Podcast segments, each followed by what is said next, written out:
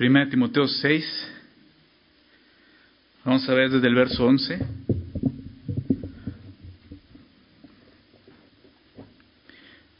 ¿Ya estás ahí? ¿Sí? Vamos a leerlo. Después de leer, hacemos una oración para dar inicio. ¿ok? Dice así, 1 Timoteo 6, 11.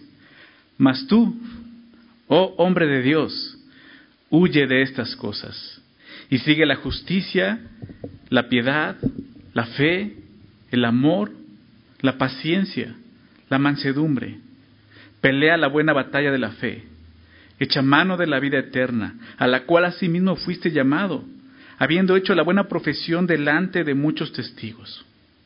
Te mando delante de Dios, que da vida a todas las cosas, y de Jesucristo, que dio testimonio de la buena profesión delante de Poncio Pilato, que guardes el mandamiento sin mácula ni reprensión, hasta la aparición de nuestro Señor Jesucristo, la cual a su tiempo mostrará el bienaventurado y solo soberano, Rey de reyes y Señor de señores, el único que tiene inmortalidad, que habita en luz inaccesible, a quien ninguno de los hombres ha visto ni puede ver, al cual sea la honra y el, imperio sempiterno. Amén. Vamos a orar. Señor, te damos gracias, gracias por tu palabra, gracias por dejarnos, Señor, esta luz en el mundo de tinieblas, Señor. Necesitamos tu palabra, Señor, por eso estamos aquí el día de hoy también, Señor, para escucharte y para adorarte, pero ahora a través de nuestro entendimiento y obediencia, Señor. Y, eso es lo que queremos. Y te pedimos por eso, Señor, que, que nos des tu bendición el día de hoy, Señor.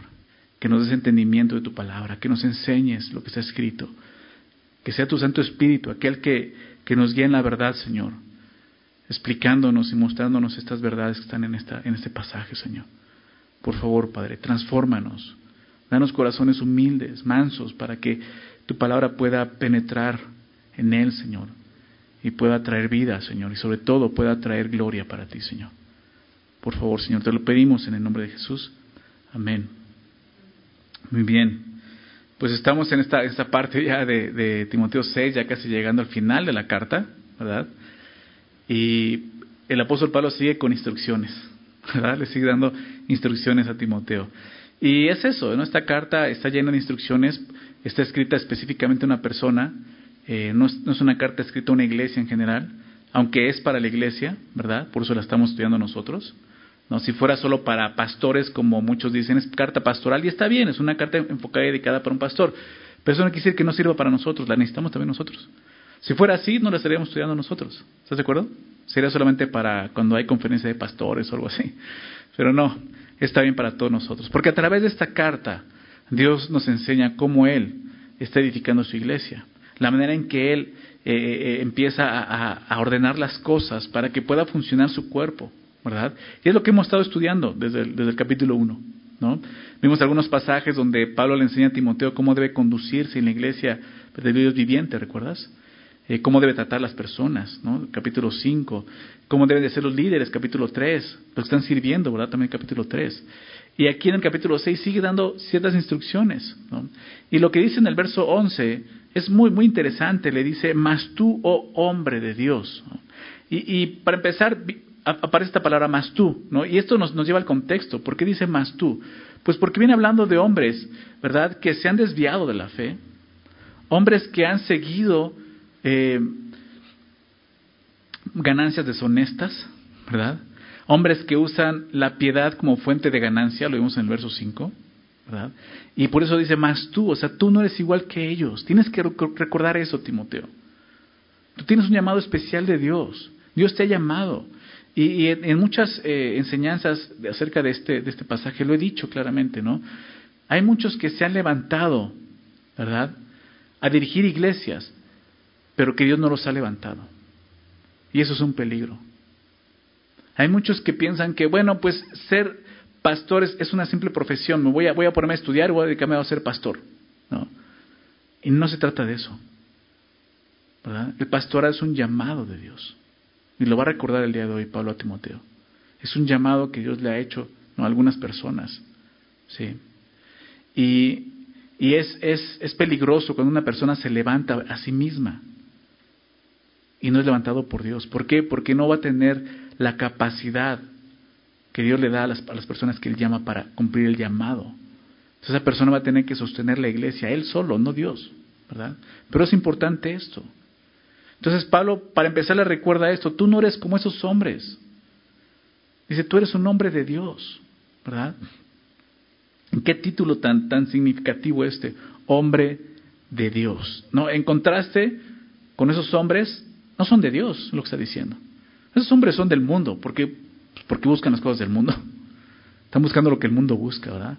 El aquí, el ahora, el bienestar eh, eh, transitorio de esta vida, pero no lo eterno. Pero un hombre de Dios tiene otras metas, tiene otros objetivos, ¿verdad? Y cuando dice hombre de Dios, claro que puedes poner también mujer de Dios. ¿Ok? Solamente está hablando de los hombres. Sea, podemos verlo en un contexto general para todos nosotros. Somos hombres y mujeres de Dios. Entonces Pablo se encarga de recordarle a Timoteo que él es un hombre de Dios. Y este título revela mucho. Principalmente, pertenencia. ¿Verdad? Hombre de Dios, ¿a quién perteneces? Mujer de Dios, ¿a quién perteneces? Depende de cómo vives, vas a mostrar a quién perteneces. Si vives para este mundo, ¿a quién perteneces? A este mundo. Pero si vives para Dios, perteneces a Dios. Y eso es lo que le está recordando Timoteo, tú perteneces a Dios, eres un nombre de Dios. ¿Sí? Y tenemos que recordar eso nosotros. Pablo viene hablando de cosas, eh, ahorita lo voy a mencionar, pero cosas que, que pueden desenfocarnos y desviarnos.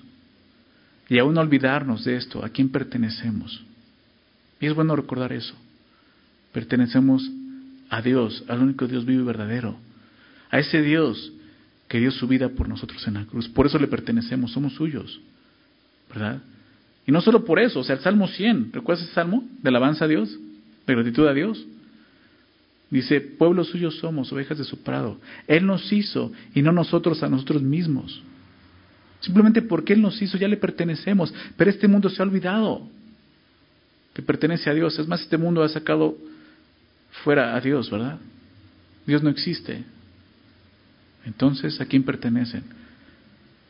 Pero tú y yo, ahora más, conociendo la redención, sabemos que fuimos comprados con un precio, como dice el apóstol Pedro, no un precio terrenal, oro, plata, piedras preciosas, fuimos comprados con la sangre preciosa de Jesucristo, de ese, de ese, cordero inmolado, ¿verdad?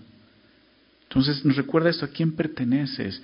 Y la expresión de Pablo es, realmente es profunda porque hasta dice, oh, oh hombre de Dios. O sea, Timoteo, no te olvides. Y tú y yo no tenemos que olvidar nunca eso. ¿A quién pertenecemos? Porque desde ahí podemos empezar a corregir nuestra vida. ¿Verdad? Vivir diferente en este mundo. Le dice, mas tú, hombre de Dios, huye de estas cosas. ¿No? Le empieza a te digo, le sigue dando instrucciones y lo primero que le dice aquí es huye de estas cosas. Las cosas a las que se refiere el apóstol Pablo son las que mencionó anteriormente. La tentación, que dijo hombres que caen en tentación y lazo. La codicia, codicias engañosas, ¿recuerdas? La avaricia, obviamente hay avaricia, el amor al dinero, el amor a la plata, ¿recuerdas? Dice, huye de estas cosas. Timoteo. Esos hombres no supieron huir de eso y cayeron esclavos de esas cosas, en lazo. Es lo que significa el lazo, ¿verdad? una trampa. Y Pablo dice, Timoteo, huye, huye de estas cosas. Es el ejemplo para nosotros. Huye de eso. Huye de amar lo que este mundo ama. Tú tienes un objetivo más grande que este mundo, ¿verdad? La palabra huir comúnmente tiene el sentido de escapar. ¿no? Lo que se refiere aquí, escapa de estas cosas. ¿Por qué? Porque esas cosas quieren atraparte. Es como si dijera eso. Huye porque te están persiguiendo estas cosas, ¿no? Y tú lo puedes ver todos los días. Somos bombardeados, ¿verdad? Con pensamientos, filosofías, ideologías de este mundo, donde le dan un valor muy grande a las cosas materiales, a las cosas de este mundo. Pero las cosas de Dios las desprecian. Escapa de ese pensamiento, escapa de eso. Huye de estas cosas.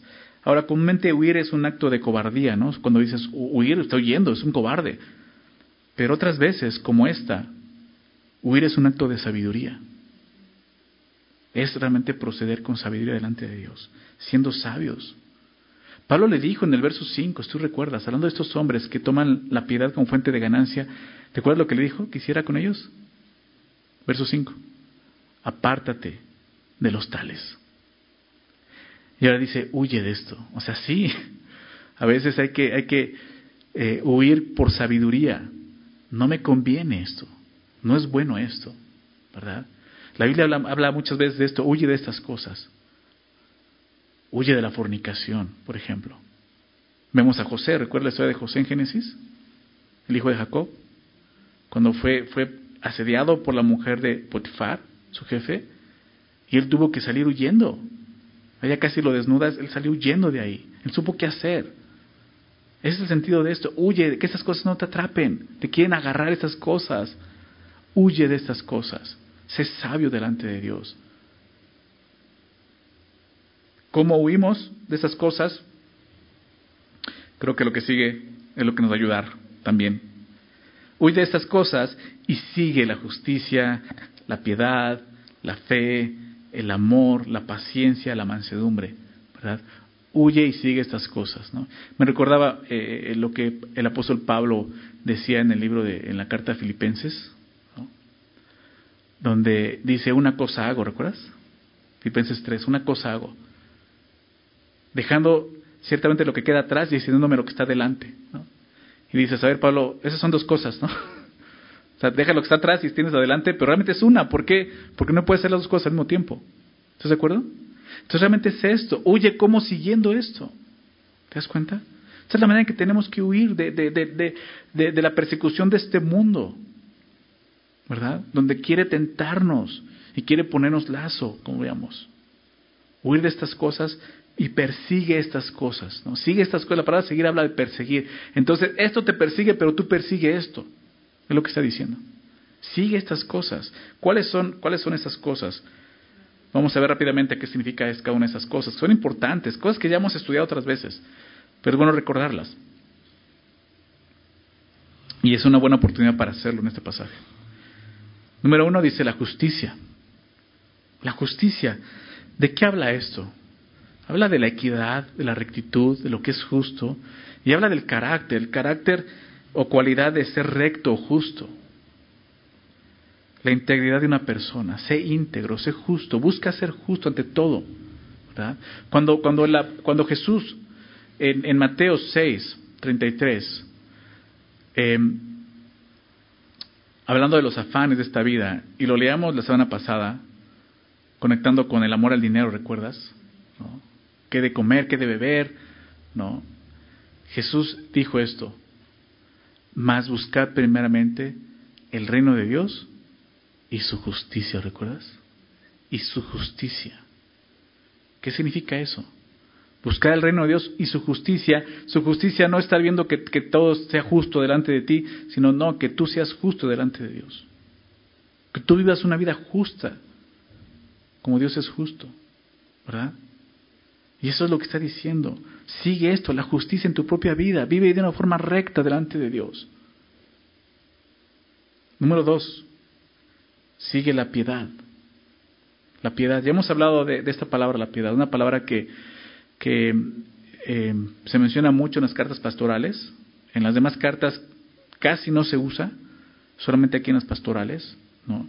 Y, es importante recordar qué significa esto. La piedad podemos, podemos eh, resumirlo así, pues habla de la devoción a Dios, una actitud que, que está a favor de Dios, hacer aquello que le es agradable a Dios, vivir para Dios. Eso es la piedad.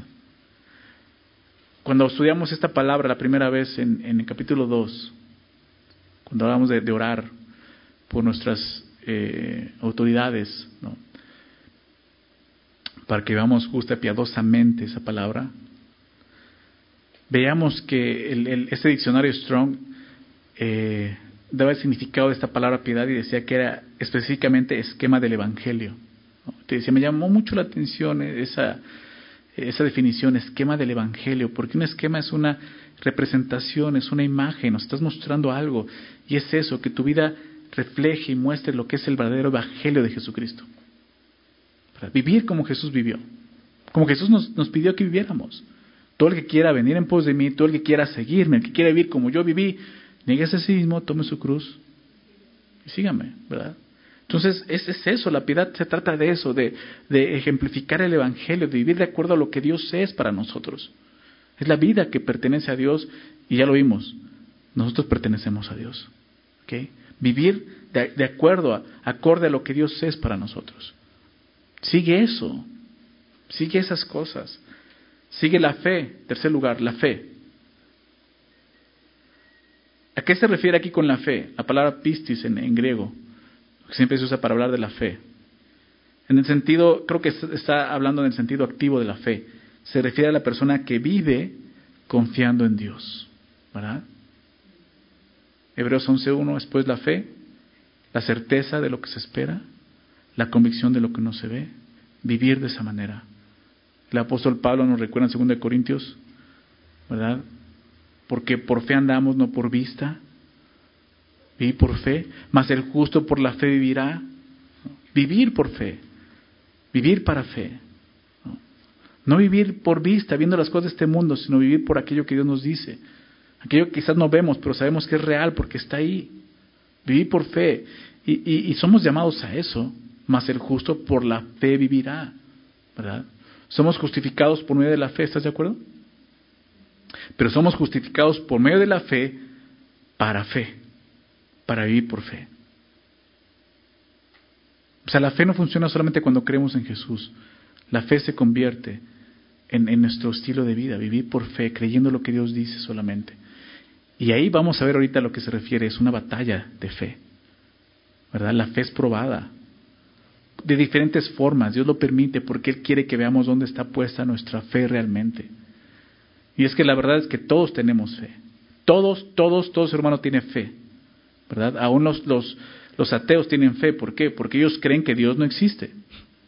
Y eso es fe. ¿Estás de acuerdo? Pero la clave está, ¿cuál es el objeto de nuestra fe? El objeto de nuestra fe es Dios. Creemos en Dios. Creemos en quién es Él y lo que Él es para nosotros. Y eso implica mucho en nuestra vida cotidiana. Vivir por fe. Vivir creyendo lo que Dios dice. No lo que este mundo me dice, sino realmente qué es lo que Dios dice. Y la fe viene por el oír, ¿verdad? La fe no viene por la vista, la fe viene por el oír. Y el oír la palabra de Dios, el consejo de Dios, su palabra escrita, que el día de hoy tenemos en nuestras manos. Qué bendición, ¿no crees? Hay lugares donde el día de hoy cristianos no pueden tener Biblias en sus manos. Pero tú y yo lo tenemos. Todos los días. Podemos venir a su palabra, vivir por fe, ¿te das cuenta? Y Pablo dice a Timoteo, sigue la fe. Sigue la fe. Huye de estas cosas de este mundo como así. Sigue la fe. Lo siguiente, el amor sigue el amor. La palabra amor es, es ágape, agape, ¿no? Como muchos lo, mencionan. Sabemos que es el amor. Esta palabra se usa para definir el amor de Dios. Es el amor que, que vemos en 1 Corintios 13, ¿verdad? Un amor que, que anhelamos tener, pero sinceramente no es fácil tener. O más bien, no tener porque ya lo tenemos, más bien practicarlo, ¿verdad? Es el amor que, todo lo cree, que todo lo espera, que todo lo sufre. Es el amor que nunca deja de ser. Es el amor de Dios. Primera de Juan 4:8, Dios es amor. Esa palabra es ágape. Realmente el texto original dice Dios es ágape. ¿Verdad? Es su esencia, Él es esto. Velo de esa forma. Y somos hijos de Dios, tenemos esa naturaleza. ¿Verdad? El amor de Dios ha sido derramado en nuestros corazones por el Espíritu Santo que nos fue dado, Romanos 5, verso 5. Ahora tenemos ese amor, por eso dice, sigue, sigue esto, sigue el amor. Es, el, es el amor que Cristo nos ha mostrado. Amar como Cristo nos ha amado es lo que nos está diciendo. Con ese amor sacrificial, con ese amor verdadero. Ese amor que este mundo no conoce hasta que conozca a Jesús. Dice, sigue esto, sigue el amor, Número 5 dice la paciencia. La paciencia. ¿Qué virtudes, de qué virtudes habla aquí? No? La paciencia. Esta palabra paciencia eh, hace referencia a resistencia. Aguante, y, así lo traducía el Strong, dice aguante alegre. Solamente así como que, ok, me aguanto aquí, ¿no? Estás así con tu cara todo enojado. Sí, yo me espero, ya, soy paciente, ¿no? no, paciente es estar ahí, pero alegre. Sonriente diciendo, ok, puedo hacerlo. Realmente la palabra paciencia en el original es estar debajo de, de, un, de, estar aguantando o soportando un peso, ¿no? Estar debajo. Dice eso, o sea, pacientes. Permanecer firme en la adversidad. Que nada te mueva perseverar aunque las circunstancias sean difíciles. Y todos vamos a pasar por circunstancias difíciles. Todos. Es normal. Es una mentira aquellos que predican un evangelio donde dicen, tú ven a Jesús y ya no vas a volver a sufrir en tu vida. Es un engaño vil de Satanás. Ese no es el mensaje del evangelio. Jesús dijo en el mundo tener esa aflicción. Si vas a seguirme, vas a ser afligido. O sea, Jesús no te engañó, no nos engañó, nos dijo la verdad. Si tú vas a seguirme, este mundo te va a aborrecer. Pero es el único camino a la vida eterna. Esa es la realidad. Por lo tanto, va a haber dificultades en esta vida. Va a haber pruebas, va a haber aflicción. No quisiéramos. No es algo que yo te deseo, definitivamente. Pero ella lo dice. Si tú decides seguir a Jesús, vas a pasar por esto. Y ahí es importante esta cualidad, paciencia. Paciencia. Perseverar. Mantenerte firme. Ser paciente. Con alegría, acuérdate de eso. ¿Verdad? Y puedes hacerlo así, sí, cuando entiendes quién, cuando entiendes quién es Dios. Cuando sabes quién está contigo. Puedes tener gozo en la adversidad. ¿Verdad? Por último menciona esto, número 6, es la sexta, ¿verdad? Piedad, fe, amor. No, este, justicia, piedad, fe, amor, paciencia y mansedumbre, la sexta. Sigue la mansedumbre. La mansedumbre, sabemos qué es, lo hemos definido en otras ocasiones, poder bajo control, eso es ser manso, ¿verdad? Poder, tener el poder pero controlarlo. Que el poder no te controle. Eso no es ser manso, es todo lo contrario. Algunos dicen, es que es de carácter fuerte. No, ese es un carácter débil. Un carácter fuerte es aquel que puede controlar sus impulsos, sus emociones. ¿Verdad? Que puede ser manso. ¿Sí? Habla de gentileza, de amabilidad, aun cuando las cosas están en contra. Eso es ser manso. Fue algo que Jesús le dijo a sus discípulos y nos dijo a nosotros. Aprendan de mí que soy manso y humilde de corazón. Y hallaréis descanso para vuestras almas. Ahí está el descanso que necesitamos en este mundo. Aprender a ser como Jesús. Jesús dijo, sean mansos, poder bajo control. Si nos proponemos a seguir estas cosas, seis cosas, solo mencionó seis cosas, y claro que hay más cualidades y características de Cristo que podemos seguir. Pero si te enfocas en estas cosas, créemelo, no vas a tener tiempo para estar siguiendo otras cosas de este mundo. Vas a poder huir de esas cosas. Así es como tiene que vivir un hombre y una mujer de Dios. Y Dios nos recuerda esto el día de hoy. Vivamos de esta manera. Vamos a ver el verso 12. Otra cosa más, otra instrucción más. Pelea la buena batalla de la fe. Echa mano de la vida eterna, a la cual asimismo fuiste llamado, habiendo hecho la buena profesión delante de muchos testigos. Pelea la buena batalla de la fe. Nuevamente Pablo le recuerda a Timoteo esto. Timoteo, estás en una guerra. Estás en una lucha, estás en una pelea, estás en una batalla. ¿Cuándo hizo esto? Lo vimos en el capítulo 1, si recuerdan. Perdón, en el verso 18. Déjame recordarte esto. Le dijo esto a Timoteo anteriormente, capítulo 1, verso 18. Este mandamiento, hijo Timoteo, te encargo para que conforme a las profecías que se hicieron antes en cuanto a ti, milites por ellas la buena milicia. ¿Recuerdas? Y hablábamos que Pablo ahí habla de términos militares, ¿no? Milites, la buena milicia. Se habla de una guerra. Y aquí se lo voy a recordar. Le dice, pelea la buena batalla. Y ya lo explica, la batalla de la fe, Timoteo. Pelea la buena batalla. Y me gusta eso, como Pablo dice, esta es la buena batalla. O sea, le, da un adjetivo. O sea, califica esta batalla como algo bueno, ¿se dan cuenta? No es simplemente pelea la batalla de la fe. Dice, esta, esta es una buena batalla por la cual pelear. Y a veces nos gusta estar peleando por tantas tonterías en la vida. Y dice Pablo, esto, pelear por esto sí vale la pena, es lo que está diciendo. Pelea por esto, por la fe, Timoteo. Y es lo que te decía hace un rato. Lo que está en juego es nuestra fe. Dice el apóstol Pedro, más preciosa que el oro, que es perecedero, la, fe es probada.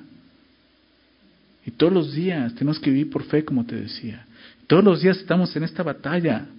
Timoteo no debe de olvidar que era un soldado, un soldado en servicio, igual nosotros, igual nosotros. Y un soldado en, servicio es una persona que tiene que permanecer en su lugar, seguir instrucciones, no abandonar su puesto, no desertar, ¿verdad? Aquí no puedes desertar. Estás en la batalla. Y tenemos que considerar eso. En el momento en que, en que una persona reconoce y acepta a Jesucristo como, como Señor y Salvador por medio de la fe, recibe a Jesús como Señor y Salvador, en ese momento esa persona entra a esta batalla. Bueno, ya está en la batalla, pero está del otro lado, ¿no? y ni, ni, cuenta se daba. Pero tú ya te das cuenta que estás del lado de Dios y estás en esta batalla que es de por vida. Esta no es una guerra que dura dos, tres años, cuatro. Esta guerra tiene miles de años cumpliéndose. Es una batalla de por vida, la buena batalla de la fe. Y como soldados del Señor en sentido como se usa aquí, tenemos que permanecer firmes, peleando la buena batalla de la fe. Lo triste es que muchos ni siquiera pueden darse cuenta que están en esta batalla de la fe. Pero tú, oh hombre, oh mujer de Dios, pelea la buena batalla de la fe. Vive por fe. Cree lo que Dios dice. Vive de acuerdo a quién es Dios lo que Dios te dice, eso es fe. Pelea de esa forma. Todo verdadero seguidor de Cristo se encuentra en esta batalla. Una batalla que no es fácil. No es fácil, lo sabes. Y también una batalla que muchos olvidan y terminan derrotados. Pero aquí Pablo y el Señor Jesús, Dios mismo el día de hoy nos está recordando esto. Tú pelea la buena batalla de la fe. El apóstol Pablo al final de sus días, segunda carta a Timoteo, probablemente la última carta que escribe él, se la escribe a Timoteo, y él le dice esto en capítulo 4, verso 7. Segunda Timoteo 4, 7 le dice, he peleado la buena batalla, he acabado la carrera, he guardado la fe.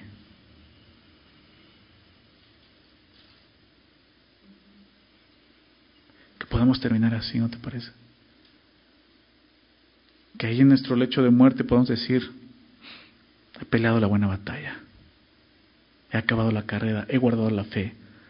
Hasta el último segundo de mi vida he confiado en Dios, he descansado en sus promesas, he guardado la fe.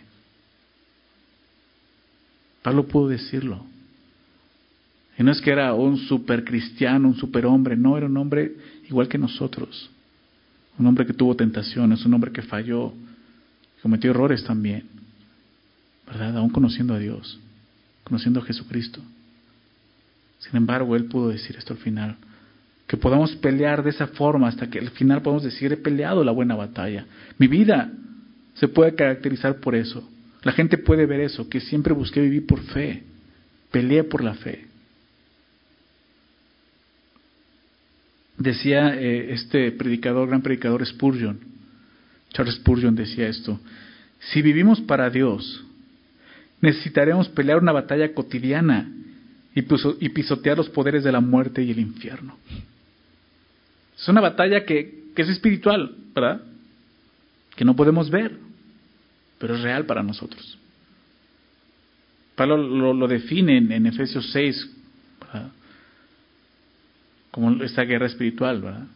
Nuestra lucha no es contra carne y sangre, sino contra huestes espirituales ¿verdad? de maldad en las regiones celestes. No lo vemos, pero estamos peleando ya ahí. Eso es real para nosotros. Por eso Spurgeon lo define así, pisotear los poderes de la muerte y del infierno. O sea, realmente Dios nos sacó de ahí. Vivamos de acuerdo a eso. Somos hombres y mujeres de Dios. Ahora, Pablo le explicó a los corintios cómo, cómo él peleaba la buena batalla de la fe. Ya vimos cómo él dice, he terminado la carrera, ¿verdad? he guardado la fe, he acabado la batalla. Fíjate lo que dice en 2 Corintios capítulo 10. 2 Corintios 10, él les explica cómo cómo él peleaba. Versículo 3, 2 Corintios 10, verso 3. Él escribe esto, dice, pues aunque andamos en la carne, ¿qué se refiere? O sea, sí es cierto, estamos en este mundo físico, en una cara, en un cuerpo físico. ¿Eso es lo que refiere? Pues sí. Al ser espiritual no quiere decir que ya, ya eh, levitamos, ¿no? Y ya no estamos en un cuerpo y somos solo espíritus. No, estamos en un cuerpo. Dice, pues aunque andamos en la carne, dice, no militamos según la carne. ¿Se dan cuenta? O sea, la batalla de la fe no se puede pelear en la carne. Es un error. Un error que cometemos. No puedes pelear con las armas carnales. Es lo que dice aquí. Aunque estás aquí en este mundo, en un cuerpo, no puedes pelear con las armas carnales son contrarias a Dios. Y aparte sería absurdo. ¿Por qué? Porque tienes armas más grandes y poderosas. Al momento lo decías, como ir a la, guerra, ¿no? Y llevarte tu resortera, ¿no? Cuando puedes tener, no sé, un tanque de guerra, ¿no? Algo así. Fíjate lo que dice, lo que dice lo siguiente. Porque las armas de nuestra milicia, como creyentes, no son carnales, sino poderosas ¿En quién? ¿En nosotros? ¿En nuestra carne? No, en Dios. ¿Te das cuenta? La batalla de la fe. Son poderosas en Dios para la destrucción de fortalezas. Tu carne no puede destruir fortalezas, pero Dios sí. Dice, para la destrucción de fortalezas, derribando argumentos y toda altivez que se levanta contra el conocimiento de Dios, llevando cautivo todo pensamiento a la obediencia a Cristo. Fíjate ahora que dice, ¿cómo? Y estando prontos para castigar toda desobediencia. Y ahí todos están prontos para castigar y agarrar Biblias a todo mundo, ¿no? Pero dice, cuando vuestra obediencia sea perfecta. Ay, pues sí que chiste. Está diciendo eso, cuando tú aprendas a vivir en obediencia por fe, vas a poder vivir la victoria en la fe. ¿Se dan cuenta? Cuando tu obediencia sea perfecta delante de Dios. Cuando vivas obedeciendo por fe a Dios. Vas a poder conocer estas armas que tienen poder destruir todo, porque no vienen de ti, vienen de Dios. ¿Verdad? Entonces, pelear en la carne es que exaltarte, sentirte más fuerte que otros, tener argumentos, destruir personas cuando dicen, no, no, Aquí tienes que humillarte y someterte a Dios. Esa es la clave y Él los exaltará cuando fuere tiempo. ¿Verdad? Esa es la forma en la que peleamos. Destruir primeramente nuestra carne. En la batalla de la fe hay tres enemigos. ¿Verdad? Satanás, bueno, la carne principalmente, el mundo y Satanás. ¿verdad? Porque inmediatamente le echamos la culpa a Satanás de todo. No, también está la carne. Y sí, y el mundo. Y todos trabajan conjuntamente. O sea, es un equipo que está en contra de nosotros. Satanás dirigiendo todo, el mundo, Tentando nuestra carne con las cosas del mundo, ¿se dan cuenta? Por eso el apóstol Juan, en 1 de Juan 2, 15 dice, no ames este mundo ni las cosas están en el mundo. No ames las cosas de este mundo. Eso es pelear correctamente.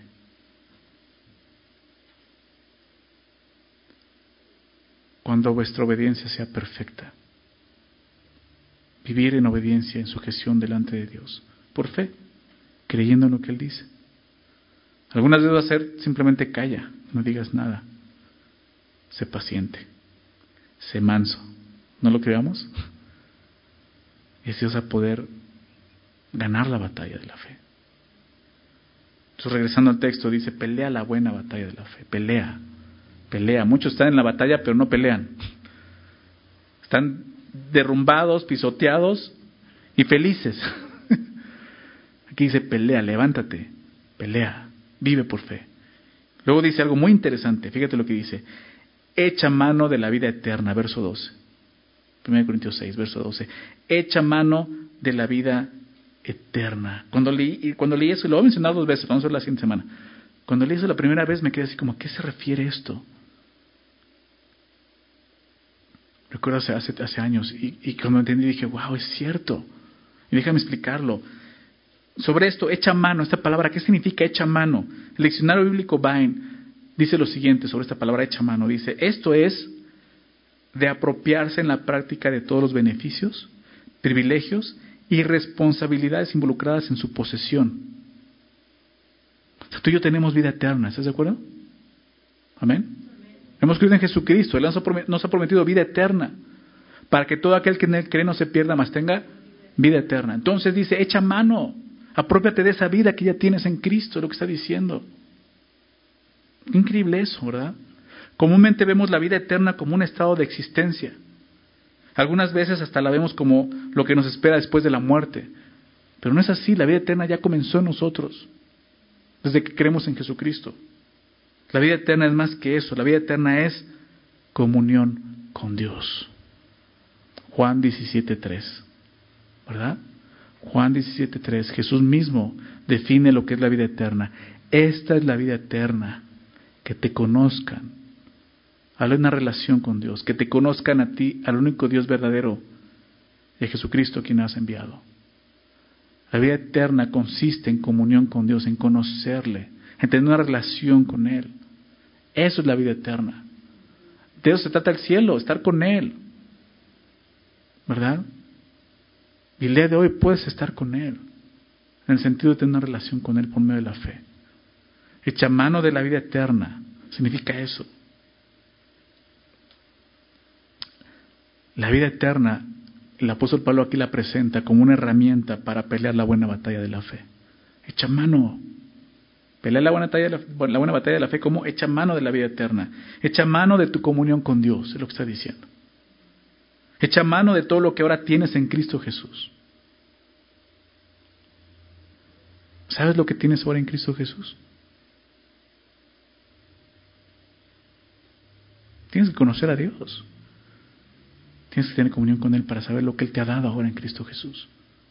Echa mano de todo eso. La batalla en la que nos encontramos requiere de hacer uso de todo lo que Dios nos ha dado en Cristo. De todo lo que Él nos ha dado. Principalmente esto, la comunión. Por eso dice a continuación, a la cual asimismo fuiste llamado, a la cual, a la vida eterna. Está refiriéndose a eso, a la cual así también, asimismo fuiste llamado. Entonces Timoteo, al igual que todo creyente, ha sido llamado por Dios a la vida eterna. ¿Qué significa esto? A la comunión con Dios, ¿verdad? Estamos viendo que es vida eterna, es comunión con Dios. Entonces, le recuerda, tú fuiste llamado a eso, a tener comunión con Dios. No tener comunión con este mundo solamente, es tener comunión con Dios.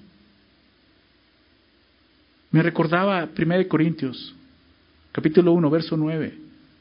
1 Corintios 1, 9, donde Pablo le dice a los corintios esto, fiel es Dios, por el cual, así, por el cual perdón, fuiste llamados a la comunión con su Hijo Jesucristo nuestro Señor. Y es eso, la vida eterna. Fuimos llamados a eso, a tener comunión con Dios y con su Hijo Jesucristo. Echa mano de eso, de tu comunión con Dios. Pasa tiempo con el Señor, en su palabra, en oración. De esa forma pasas tiempo con Dios. De esa manera enriqueces la piedad en tu vida. Pasa tiempo con el Señor. Dedícale tiempo diario al Señor. Echa mano de eso. Tienes, tienes en serio, o sea, una riqueza en eso, tenemos una riqueza en eso.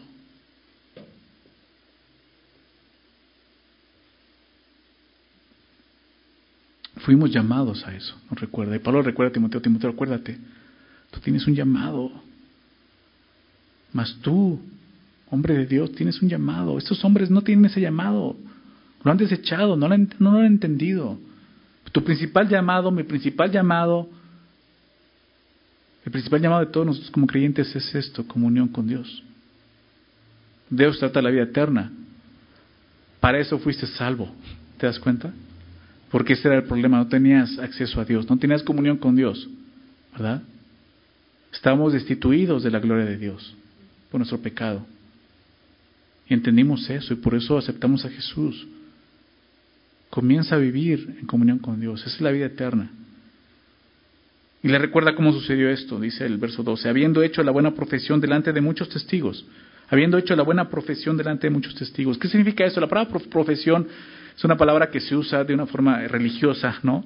Pero está hablando de una confesión, de haber, de haber hecho una confesión de fe, aceptando a Jesús como Señor y Salvador. Y dice, esto lo hiciste delante de muchos testigos. Y es posible que sea una referencia al mismo bautismo de Timoteo. Porque eso es lo que hacemos cuando una persona se bautiza, ¿no? Está dando testimonio de su fe, una profesión delante de testigos, delante de la iglesia, de las personas que invita, está diciendo ahora pertenezco a Dios. Muero, ¿no? Cuando te sumerges y cuando te levantas, muero para resucitar y vivir para Cristo el día de hoy. Es lo que estás haciendo. Recuerdas, tú hiciste eso un día, una profesión. O no es necesario ir a las aguas para entonces una profesión. En el momento en que tú vives para Dios, ya estás profesando, ¿verdad? Que vives para Dios. Y nos recuerda de esa manera, la buena profesión. Así como dijo, la buena batalla, esto es la buena profesión. dice testimonio de esto. Entonces, Timoteo fue llamado por Dios a pelear la buena batalla de la fe. Sí, fue llamado por Dios, pero él aceptó voluntariamente enrolarse en esa batalla, lo que vemos aquí. Dice, acuérdate, Dios te llamó y tú, Timoteo, voluntariamente lo aceptaste, hiciste una profesión de fe. Y lo mismo ha sucedido con nosotros, los cristianos. Dios nos llamó, a través del Evangelio nos llamó, nos invitó a creer en Él, a ser salvos. Y nosotros aceptamos, ¿estás de acuerdo? Voluntariamente. Tú le estás recordando, Timoteo, estás en la pelea porque tú mismo lo decidiste. Dios te invitó y tú dijiste, vale, entro. y has decidido con nosotros. Entonces pelea. Verso 13. Dice, te mando delante de Dios, que da vida a todas las cosas, y de Jesucristo, que dio testimonio de la buena profesión delante de Poncio Pilato, que guardes el mandamiento sin mácula ni reprensión hasta la aparición de nuestro Señor Jesucristo, la cual a su tiempo mostrará el bienaventurado y solo soberano Rey de Reyes y Señor de Señores, el único que tiene inmortalidad, que habita en luz inaccesible, a quien ninguno de los hombres ha visto ni puede ver, al cual sea la honra y el, imperio sempiterno. Amén. Una, última instrucción antes de pasar esta hermosa doxología que vemos, le dice, te mando delante de Dios. Y, y, Pablo vuelve a hacer algo que hizo anteriormente en la carta, advertirle a Timoteo sobre la instrucción que le está dando, poniendo a Dios de testigo. ¿Dónde hizo esto? En el capítulo 5, si recuerdan, déjenme leerlo atrás, capítulo 5, verso 21. Él le dijo esto, te encarezco delante de Dios y del Señor Jesucristo y de sus ángeles escogidos que guardes estas cosas sin prejuicios, no haciendo nada con parcialidad. Y es muy similar a lo que dice aquí, te mando delante de Dios, que da vida a todas las cosas y de Jesucristo. Entonces pone, pone de testigo a Dios y a Jesucristo de lo que le está pidiendo. Y algo que sucede muy interesante en esos versículos, el apóstol Pablo hace una magnífica descripción acerca de Dios. ¿Te das cuenta? mencionando algunos de sus atributos más impresionantes. O sea, le recuerda, este es el quien está sirviendo, este es el comandante. Recuerda quién está contigo. Y lo primero que dice esto, que da vida a todas las cosas. Nos recuerda eso. Dios que da vida a todas las cosas. Dios da vida a todas las cosas porque Él es la fuente de vida. Entonces, podemos pelear con seguridad y confianza, porque Él está con nosotros. El que da vida. No tenemos por qué temer a la muerte si estamos sirviendo a este Dios que da vida todas las cosas. Romanos 8:31. ¿Qué pues diremos a esto? Si Dios es por nosotros, ¿quién contra nosotros? Pablo está recordando a Timoteo, recuerda quién está de tu lado, quién está contigo, peleando. No estás solo. A veces nos, llegamos, nos podemos sentir como muchos hombres que vemos en la palabra de Dios, mujeres que, que de repente se sintieron solos en la fe. Elías, algunos que decían, estoy yo solo, ya nada más quedo yo. Y Dios dice, no, yo estoy contigo. No temas, yo estoy contigo, ¿verdad? Sigue peleando. Yo te sostengo, yo doy vida a los muertos, yo doy vida a todas las cosas. Y dice de Jesucristo. Pablo pone a Dios y a Jesucristo como testigos entonces del mandamiento que le está dando a Timoteo. Pablo busca mostrarle la seriedad de este asunto a Timoteo, pero de una forma indirecta a, todos los que leían esta carta le está mostrando esto. En Éfeso y en cualquier lugar, en cualquier iglesia, aún en la nuestra. Tenemos que hacer caso a esto. Estamos delante de Dios y del Señor Jesucristo. Y en continuación Pablo hace mención del testimonio de nuestro Señor. Dice ahí en el verso 13, que dio testimonio de la buena profesión delante de Poncio Pilato. Y es lo que acaba de decir Timoteo. O sea, Timoteo, tú hiciste una buena profesión también delante de muchos testigos. Recuerda, Jesús mismo también lo hizo. Y todo verdadero creyente lo hace. Dar testimonio de su fe. Y Jesús lo hizo delante de Poncio Pilato. El Señor Jesús, estando así en esta condición de hombre, siendo un siervo, dio testimonio de la buena profesión delante de este, de este gobernante Poncio Pilato. ¿Cuándo fue esto? ¿En qué momento? Bueno, obviamente fue cuando estuvo delante de Poncio Pilato, antes de ser eh, eh, condenado a la cruz, ¿verdad? Pero solo quiero, quiero leer un versículo en, Juan capítulo 18, Juan capítulo 18, verso 37, Juan 18, 37 donde está Jesús delante de Poncio Pilato, y, él le dice, le dijo entonces Pilato, dice el, verso 37, luego eres tú rey, le pregunta Poncio Pilato, porque de eso lo acusaban, ¿no? Que él decía que era el rey de los judíos. Realmente era una acusación peligrosa en ese tiempo porque pues, el único rey era César, ¿no? Pero decían, él, él dice que es rey de los judíos. Y dice, ¿eres tú rey? Respondió Jesús, tú dices que yo soy rey. O sea, prácticamente Jesús diciendo, es lo que tú dices, o sea, qué mayor testimonio que ese. Y para esto he nacido y para esto he venido al mundo, para dar testimonio a la verdad. Esto es la verdad. Toda su vida, toda la vida de Jesús, su ministerio tenía ese objetivo, dar testimonio de quién era Él. ¿Verdad? El Rey de Reyes, Señor de Señores. Y si todo aquel que es de la verdad oye mi voz, le está diciendo, Está diciendo a Poncio Pilato, si tú realmente quieres pertenecer a la verdad, tienes que escuchar mi voz. Y nosotros hemos escuchado la voz de Jesús y hemos creído lo que Él dice. Igualmente podemos dar testimonio el día de hoy, como Timoteo lo hizo en su momento, y nosotros tenemos que vivir de esa forma. Vamos a avanzar, verso 14 dice, te mando esto, ¿no? Y aquí viene el mandamiento, que guardes el mandamiento sin mácula ni reprensión.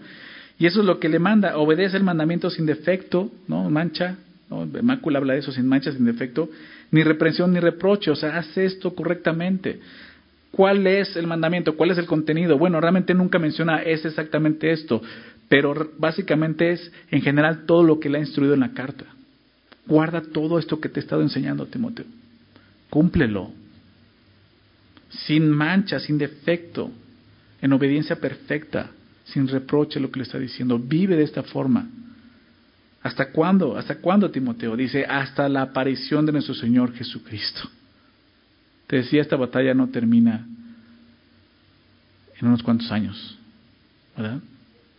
Dice, hasta que el Señor Jesús venga, esta batalla se va a llevar a cabo en este mundo por los creyentes.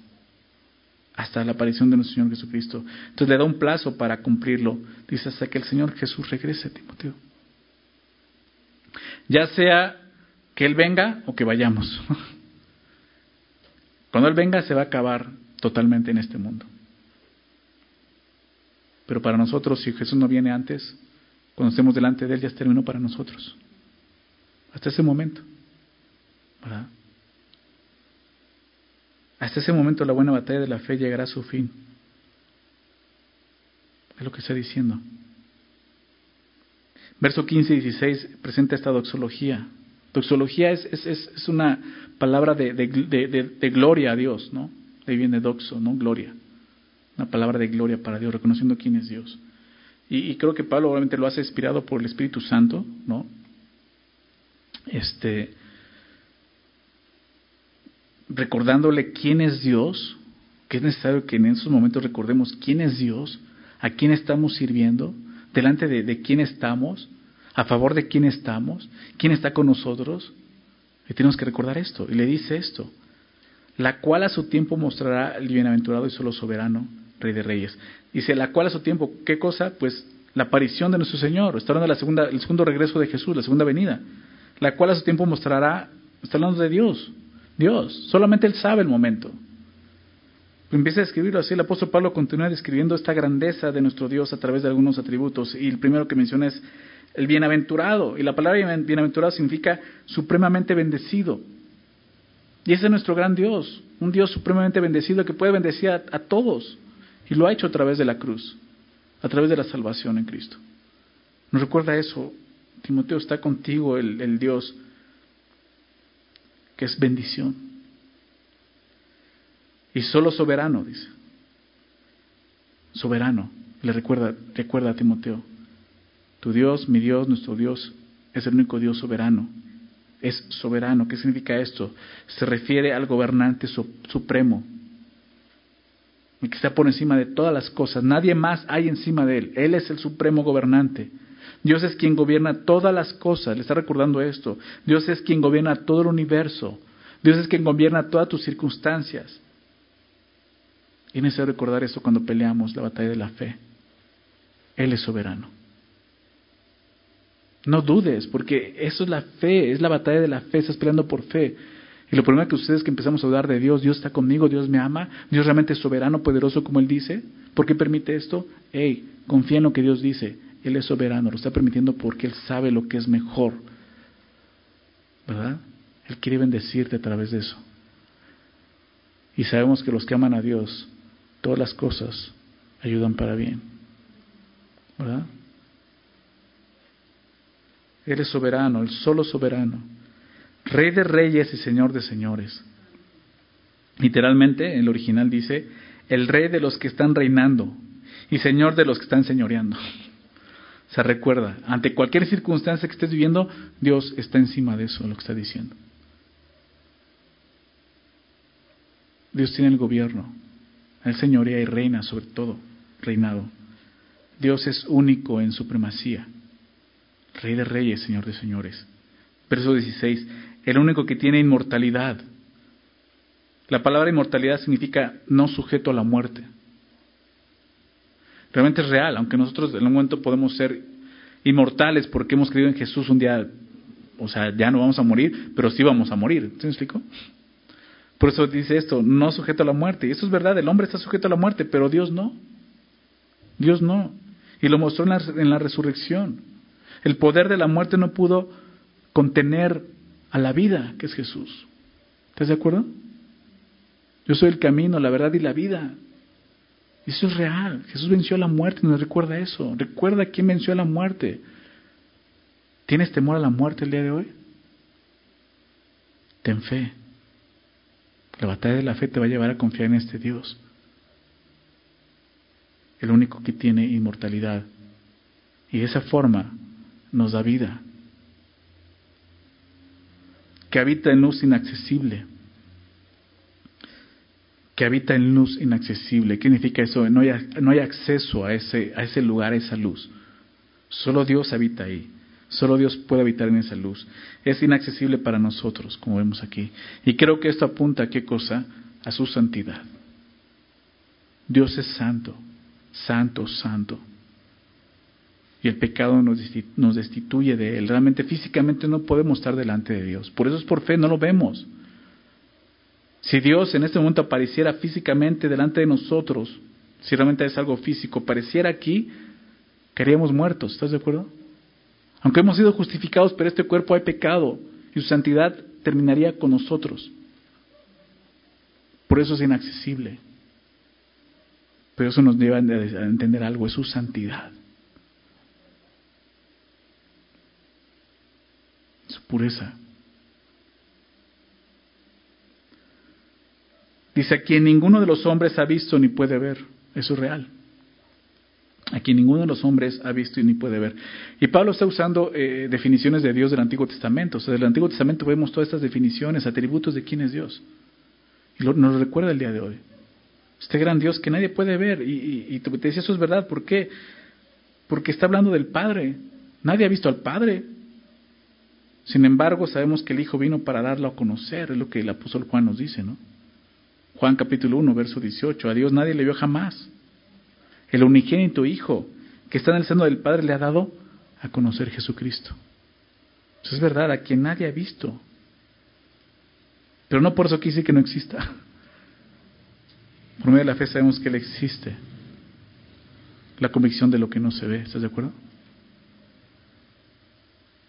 Pablo hizo mención de todos esos atributos de Dios para que Timoteo fuera estimulado a pelear la buena batalla de la fe. Y tú y yo podemos ver quién es nuestro Dios y considerar esto. En la batalla de la fe, apréndete esos atributos, recuérdalos. Cuando sientas que la fe está menguando, cuando digas como que ando medio mal en la batalla, recuerda quién es Dios, recuerda esos atributos, te van a ayudar mucho. Pablo termina diciendo esto, al cual sea la honra y el imperio sempiterno. Amén. Sempiterno es perpetuo el imperio perpetuo. Él es el gobernador perpetuo, el imperio por todos los siglos de los siglos. ¿Verdad? Por lo tanto, la buena batalla de la fe tiene un objetivo. Honrar, darle gloria al que tiene el imperio perpetuo, a nuestro gran Dios y Salvador, Jesucristo. Es el objetivo. No estás peleando en balde. No estás peleando para ganarte el cielo. Porque muchos pueden pensar, pensar eso, es que tengo que pelear pues para llegar al cielo. No, eso ya te lo otorgó Dios por gracia, por medio de la fe. Estás peleando para honra y gloria de este gran Dios. Amén. Vamos a orar. Padre, te damos gracias por tu palabra. Muchas gracias por recordarnos este día, Señor, acerca de esta buena batalla de la fe en la que estamos los que hemos creído. Gracias Señor, gracias porque nos das entendimiento. Quizás esta semana muchos tuvimos conflictos que tienen que ver con esta batalla, Señor, y ni siquiera lo recordamos, Señor. Y quizás fallamos, tropezamos y caímos, pero el día de hoy tú nos levantas, Señor, con tu gracia y tu amor, y nos ayudas y nos recuerdas esto, Señor. Tenemos que pelear por fe. Nuestras almas, como veíamos, no son carnales son poderosas en ti, no en nosotros, en ti, Señor. Y tenemos que echar mano de todo lo que tú nos has dado, la vida eterna, como veíamos, Señor.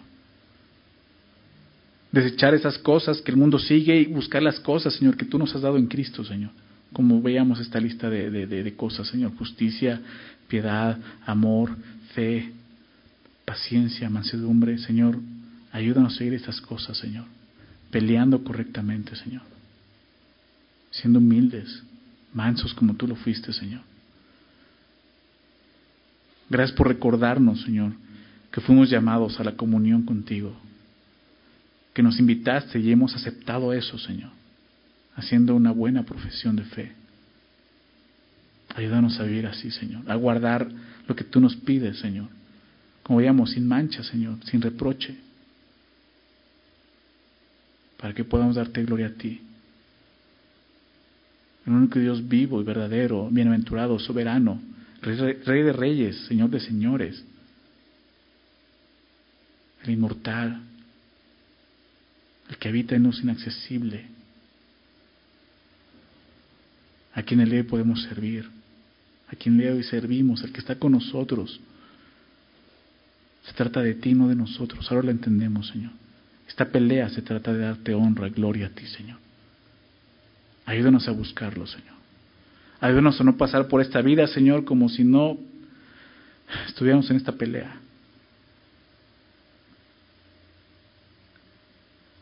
Gracias, Señor, por tu palabra. Es viva, es eficaz. Y te pedimos que así sea en cada uno, cada uno de nuestros corazones, Señor. Te damos gracias por este día, Señor. Gracias por la comunión. Gracias por permitirnos nuevamente estar juntos aquí en este lugar, Señor. Por conocerte, por entender lo que tú tienes para nosotros, Señor. Y vivir de acuerdo a eso, Señor. Ayúdanos a salir de aquí, Señor, con corazones obedientes. Señor, con corazones que te honren y te agraden en todo, Señor. Viviendo piadosamente para ti, Señor. Por favor, Padre. Gracias, Señor. Gracias, te pedimos todo esto en el nombre de Jesús. Amén.